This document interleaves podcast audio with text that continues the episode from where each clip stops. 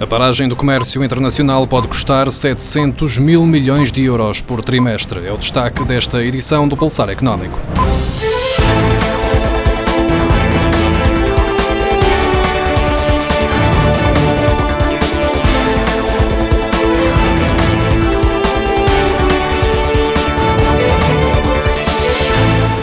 Combate à pandemia de Covid-19 colocou a economia internacional em turbulência. As medidas de contenção do novo coronavírus, como a obrigação de isolamento social e as restrições fronteiriças implementadas pela União Europeia e pelos Estados Unidos, podem custar cerca de 700 mil milhões de euros ao comércio mundial durante o primeiro trimestre de 2020, segundo a estimativa da Euler Hermes. Na Europa, o cenário é de forte recessão, tendo em conta que já morreram mais de 30 mil pessoas vítimas do Covid-19.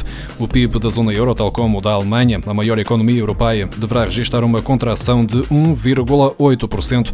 A Itália poderá assistir a uma quebra de 13,5%, tendo em conta que é o país mais afetado pela pandemia. Já o PIB dos Estados Unidos deverá contrair cerca de meio ponto percentual. Estas previsões têm por base a implementação de fortes medidas durante março e abril, de forma a conter a propagação do vírus.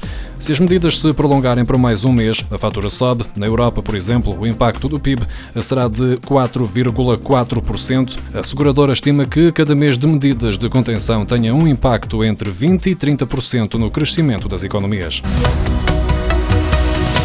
Comissão Europeia propôs esta quarta-feira um esquema de apoios temporários ao emprego para garantir a preservação dos postos de trabalho nos países europeus afetados pela Covid-19, como Itália e Espanha, que funcionariam como alternativa ao layoff. A ideia é simples: se não houver procura e as empresas ficarem sem trabalho devido ao choque externo temporário provocado pela Covid-19, não devem suspender os contratos dos seus funcionários. Devem continuar a empregá-los, mesmo com menos trabalho, e durante esse tempo, os trabalhadores podem, por exemplo, obter novas competências e ensinamentos que vão beneficiar mais tarde a empresa e a si mesmos, segundo uma mensagem em vídeo divulgada esta quarta-feira eh, pela Presidente da Comissão Europeia, Ursula von der Leyen. Governo já recebeu pedidos de 3.600 empresas para acederem ao regime de layoff simplificado, abrangendo um total de cerca de 76 mil trabalhadores, de acordo com o primeiro-ministro numa entrevista à SIC. António Costa referiu que a renovação do estado de emergência vai trazer medidas mais claras sobre esse dever. O chefe do governo lembrou que estão a ser apoiados diretamente salários a fundo perdido. Neste regime, cada trabalhador recebe dois terços do vencimento, sendo 30% pago pela entidade patronal e 70% 50% pela Segurança Social.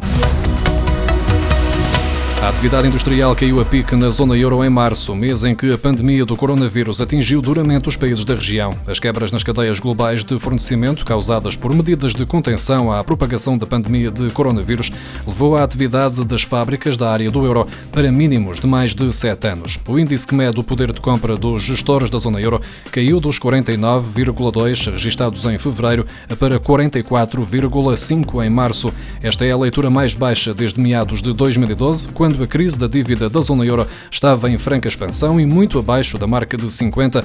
Um valor inferior a 50 significa que a atividade está a contrair, enquanto um valor acima dessa linha revela uma expansão. A Autoridade da Mobilidade e dos Transportes revelou esta semana que alguns operadores de transporte de passageiros rodoviários e ferroviários comunicaram reduções na procura entre os 60% e os 90% desde a implementação de medidas excepcionais contra o coronavírus. A Autoridade da Mobilidade e dos Transportes, que monitoriza a evolução do mercado de transporte de passageiros, refere ainda que os diversos modos de transportes têm procurado adaptar a sua oferta à efetiva procura à medida das necessidades período de entrega da declaração de IRS referente aos rendimentos obtidos em 2019 arrancou esta quarta-feira e mais de 270 mil contribuintes cumpriram esta obrigação até às 11h30 da manhã do primeiro dia. Este número espelha bem o momento de incerteza que está a ser vivido. O acelerar da entrega da declaração de IRS é uma esperança para obter mais algum dinheiro em caso de reembolso. O governo mantém o prazo de 15 dias após a entrega da declaração para fazer esses reembolsos. Ainda assim, não se compromete que estes 15 dias sejam cumpridos, como em anos anteriores, tendo em conta que os funcionários da autoridade tributária estão a trabalhar a partir de casa devido às medidas de contingência, o que poderá provocar alguns atrasos pontuais devido à condição em que o trabalho está a ser executado. Os CTT estão a antecipar a emissão e o pagamento dos vales postais de pensões, fazendo a distribuição pelos pensionistas durante oito dias, isto com o objetivo de minimizar o risco de maior afluência aos locais de pagamento. Os vales foram emitidos esta quarta-feira, 1 de abril, e vão ser distribuídos até 9 de abril. Durante este período, 34 lojas dos CTT vão estar a trabalhar com horários alargados, funcionando das 9 da manhã à 1 e meia da tarde e das 2 e meia às 5 e meia da tarde para responder a uma eventual maior maior afluência, é possível consultar a lista das lojas com horários alargados no site dos CTT. A empresa assegura ainda que existe uma loja ou um posto de correio abertos em cada município durante o período do pagamento das pensões.